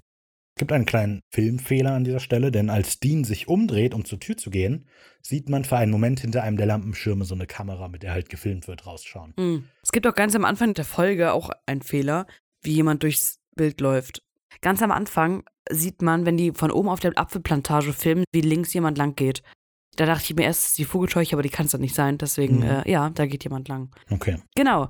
Ja, dann sehen wir, wie äh, die Jorgensen, der Sheriff und Scotty und so mittlerweile ähm, im Gespräch sind und sich so ein bisschen, ja, Gedanken machen, weil ja jetzt gestern die Pauli und der Steve oder wie der Ja, hieß, genau. ne? Die haben ja jetzt überlebt und heute ist der letzte Tag des Zyklus, wo die ein Opfer Mhm. bringen können, damit sie gesegnet fürs nächste Jahr sind. Die einzige Lösung, und Harley will sich so, sträubt sich ein bisschen dagegen, ist Emily. Also das Und wissen Dean. wir noch nicht explizit am Anfang. Ja, aber doch, ja, schon. In der nächsten Sequenz sehen wir halt, Dean ist im Keller und die werfen gerade Emily auch mit runter. Ja. Das heißt, die beiden sollen jetzt der Vogelscheuche geopfert werden. Mhm. Als Emily runter in den Keller geworfen wird, fragt sie noch, was soll das? Und Stacy sagt noch so, für das Wohl von allen. Ja, das spiegelt schön wieder, so wie, worum es halt in der Folge Ja. geht. Dann kommen wir aber zur Sequenz 8. Das ist so die Sequenz, in der das große Finale stattfindet. Sie heißt Ich muss dich vor den Warnen warnen. Wir sehen wieder Sam, wie er dabei ist, gerade Dean zu erreichen und der geht aber nicht dran. Und deswegen macht er sich ein bisschen Sorgen und will auch schon direkt nach Burkittsville. Und Meg sagt so, Alter, unser Bus ist da, komm, lass uns doch bitte jetzt gehen. Dann verpass ihn nicht. Äh, sorry, fahr alleine. Und das macht sie dann auch. Ja, gut, also Denken ist, wir. das geht nicht sofort. Nee, nee. Die redet halt total auf den einen, so, was, hey, jetzt, weil er einmal nicht an sein Handy geht, so, komm doch mit. Von dem bist du doch die ganze Zeit abgehauen. Und dann sagt Sam halt, ja, gut, aber er ist halt Familie. Also man merkt, dass Mac scheinbar da definitiv ein Problem mit hat, dass er geht. Ja. Aber man merkt, glaube ich, auch, dass dieses Problem, das Mac damit hat, deutlich über das hinausgeht, dass äh, er zurück zum Bruder geht, den er nicht mag. Mhm, das werden wir auch später noch erfahren. Das wissen wir natürlich noch nicht.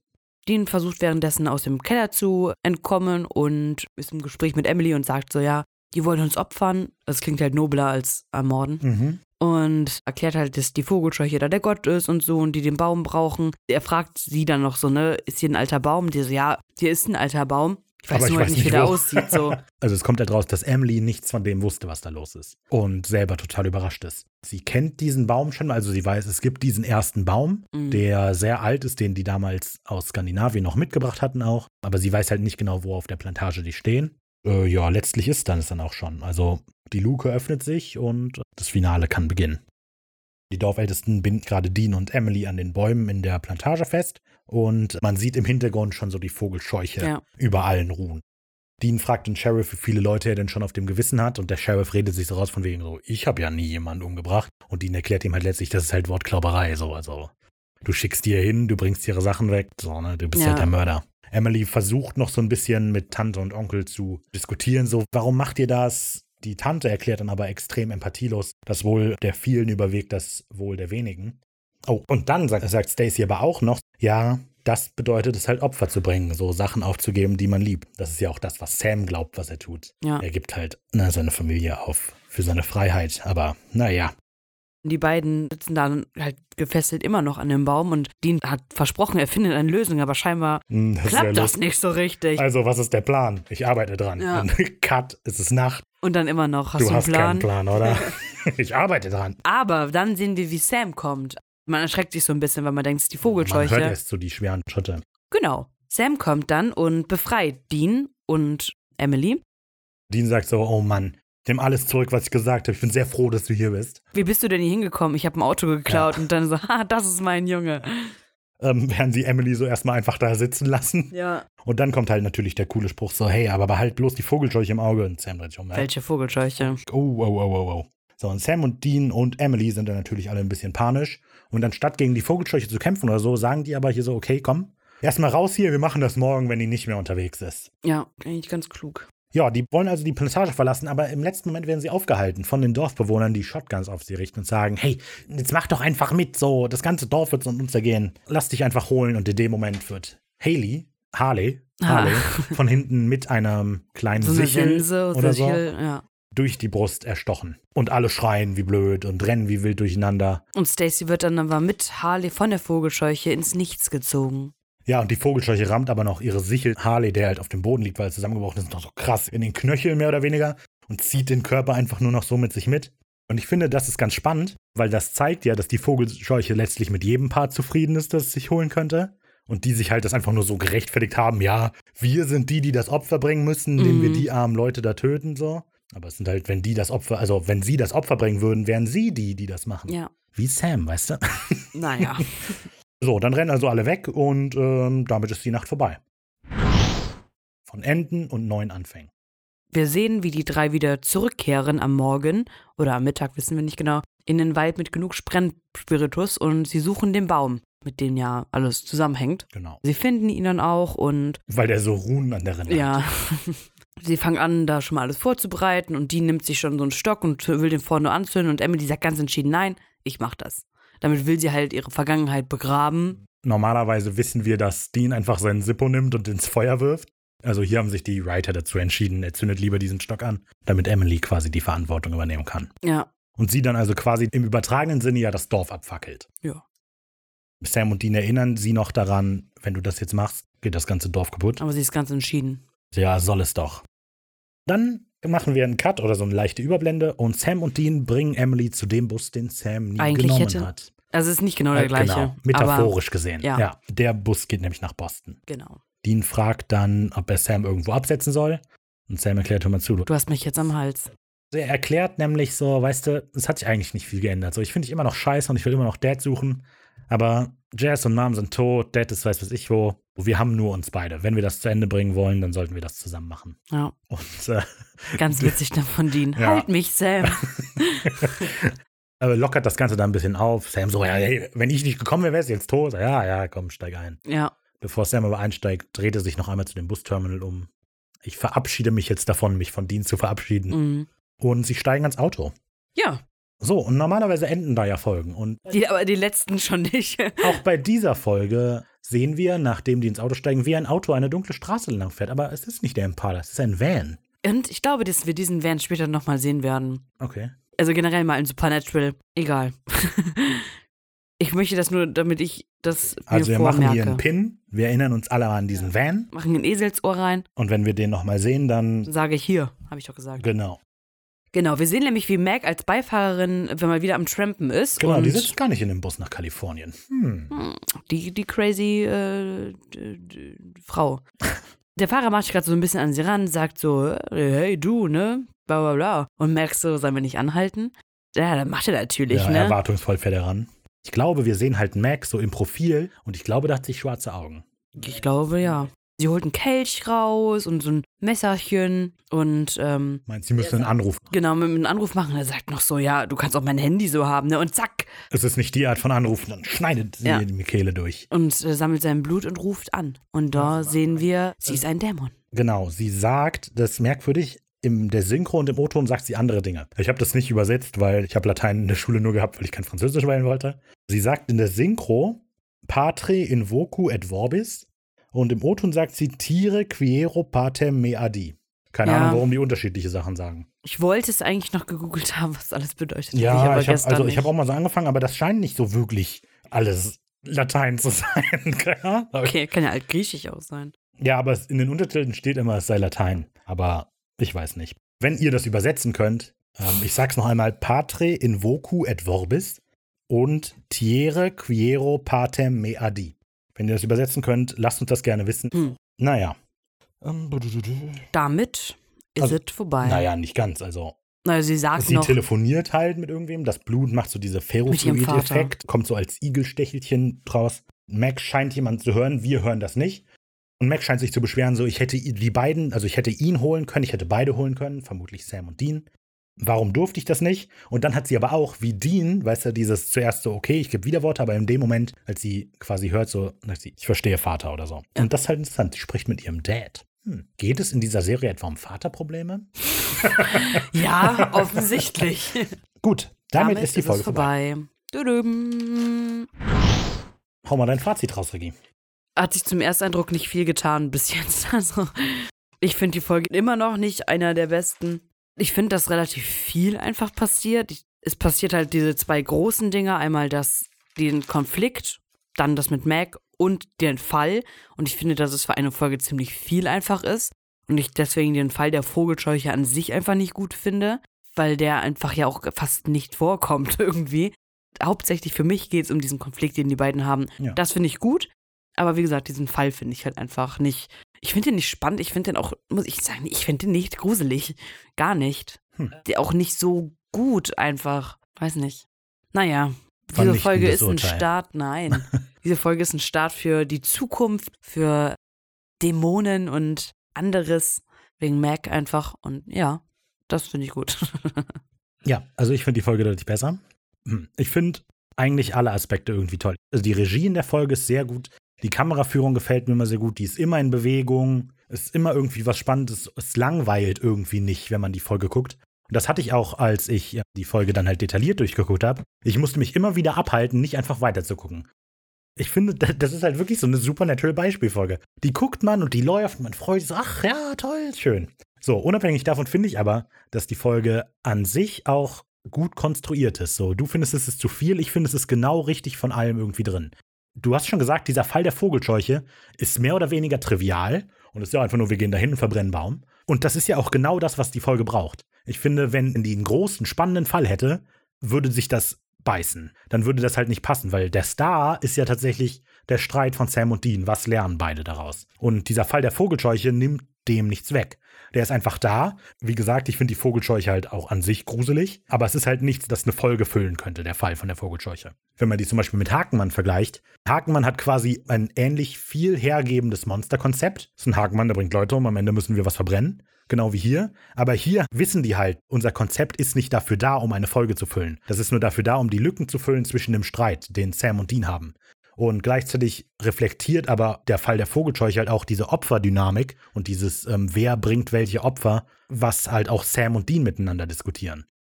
Den Streit, den Sam und Dean haben, finde ich extrem gut rübergebracht. Wir lernen auch eben zwischen den Zeilen oder so in dem, was die wann sagen, wer sind die beiden überhaupt, um was geht es eigentlich wirklich. Was ich an Insekten das Problem fand. Es ist so mega offensichtlich, um was es gerade geht. Und in den Dialogen hier, gerade halt dieser dieser Streitdialog, den sie im Auto haben, da merkt man, beiden geht es um was anderes als das, was sie eigentlich sagen. Ja. Und wenn man genau hinguckt, dann merkt man, um was es geht. Ich finde halt, John Schieben ist halt sehr gut darin, so diese Sachen unterschwellig mit rüberzubringen.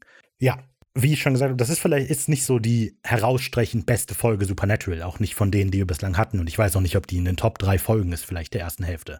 Aber ich, die macht einfach Spaß zu gucken so. Also die könnte ich, die hätte ich immer wieder, hätte ich die neu gucken können quasi. Okay. Und dann, was du auch schon gesagt hast, die, die schließt diese erste Hälfte der, der, Staffel eigentlich ganz gut ab, finde ich, weil wir hatten jetzt, das hat sich einmal aufgelöst, dieser Streit, den die die ganze Zeit haben, mit dem sie sich getrennt haben, aber jetzt wieder zusammengefunden haben. Und gleichzeitig setzt es eben auch die ersten Grundsteine dafür, was noch passieren wird. Wir haben jetzt Mac kennengelernt, es geht scheinbar um Vater, wer auch immer das ist, der große Bösewicht, von dem wir noch nichts wissen. Mhm. Ja, die funktioniert, finde ich, in allen Ecken und Enden ziemlich gut. Na gut. Das ist mein Fazit. Wenn ihr ein anderes, äh, eine andere Meinung habt, schreibt sie nicht in die Kommentare, darauf wird sie nicht tolerieren. Ich werde sie tolerieren. Das ist halt ja nur falsch. Genau. Also ich werde tolerieren, ich werde sie tolerieren, ich werde akzeptieren, dass ihr eine andere Meinung habt, aber ihr liegt halt falsch so. Das müsst ihr dann halt akzeptieren. Kommen wir zu unserem Lieblingssegment. Das Zitat der Woche. Ich starte mal. Und zwar habe ich das Zitat der Woche gewählt wo Sam sich in der Busstation befindet und gerade erfährt, dass der Bus erst morgen fährt und dann sagt, ja, gibt's denn keine andere Möglichkeit? Und die Buslady sagt, doch, kaufen Sie sich ein Auto. Rafa, was deins? Mein Zitat der Woche ist, als Emily und Dean in der Plantage angebunden sind, versuchen sich zu befreien und Emily fragt, also, wie sieht der Plan aus? Und Dean, ich arbeite dran. Dann kommt der Zeitsprung mitten in der Nacht. Emily ist so ein bisschen genervt, sie haben überhaupt keinen Plan, oder? Und Dean immer noch, ich arbeite dran. Stimmt gerne auf Instagram ab. Wir werden Donnerstag die Umfrage live schalten. Da könnt ihr immer abstimmen, was euch am besten gefällt. Ich habe vergessen, wer im Moment vorne liegt insgesamt, aber ich, das werden wir in der Hälfte enthüllen. Ich glaube ich. Übrigens, Leute, ich bin schwer enttäuscht, dass in zu Hause nicht mein Zitat gewonnen hat. Ja, aber das, eine das war halt nicht witzig. Das. Eine Frechheit ist das. Aber naja, Leute können halt falsch liegen. Ja, genau. Ihr könnt abstimmen, wie bereits gesagt, auf Instagram. Das ist wenig originell, ohne Bindestrich, ohne Punkt.de, einfach nur wenig originell. Unter dem gleichen Handle findet ihr uns auch bei Facebook und Twitter. Da könnt ihr uns gerne folgen, liken, was auch immer man mal auf Instagram macht, abonnieren, glaube ich, ne? Ja. Okay, sehr gut, das könnt ihr alles machen. Ihr könnt uns sehr gerne Kommentare schreiben oder uns Direktnachrichten schicken. Mit eurer Erlaubnis würden wir den dann auch gerne irgendwie erwähnen, solange es erwähnenswert ist. Genau, weil wir haben ja jetzt auch unser Mid-Season Finale. Genau, das Mid-Season-Special, das ihr jetzt am Samstag hören könnt. Da könnt ihr euch freuen. Und wenn ihr heute noch was schickt, dann kommt es mit rein. Genau, wenn es etwas Längeres ist, was ihr glaubt, in, was in so eine Direktnachricht bei Instagram vielleicht nicht reinpasst, schreibt uns das gerne per E-Mail. Wir haben kontakt.wenig-originell.de als E-Mail. Ich weiß, man könnte Family Business wenig originell nehmen oder so, aber das ist alles zu umständlich. Wir bekommen zu wenig E-Mails, als dass sich das lohnen würde. Also kontakt.wenig-originell.de. Schreibt uns da gerne eure Meinung zu dieser Folge, zum der ersten Hälfte Supernatural, zu allem, was ihr wollt. Sagt einfach Hallo. Ähm, wir freuen uns über alles, was wir kriegen. Also bislang. Wer weiß. Ja. Vielleicht schickt ihr irgendwas, auf das, über das ich mich nicht freue, aber ähm, wer weiß. Zum Beispiel, wenn ihr nicht der gleichen Meinung seid wie Raphael. Hey, ich freue mich auch drüber, dass ich halt bessere Meinungen habe als Leute da draußen. oh mein. ja. Auf die nächsten sechs Jahre. Woo! Genau. Startet gut ins neue Jahr und ich hoffe, dass ihr euch zum Vorsatz natürlich gemacht habt, dass ihr jetzt die Überhuligen werdet von uns. Und dass ihr The Family Business mindestens einer Person weiterempfehlt. Sonst ist wie ein böser Kettenbrief. Ja, sonst kommt das zurück. Ja, genau. Wie? Schickt dieses Link weiter.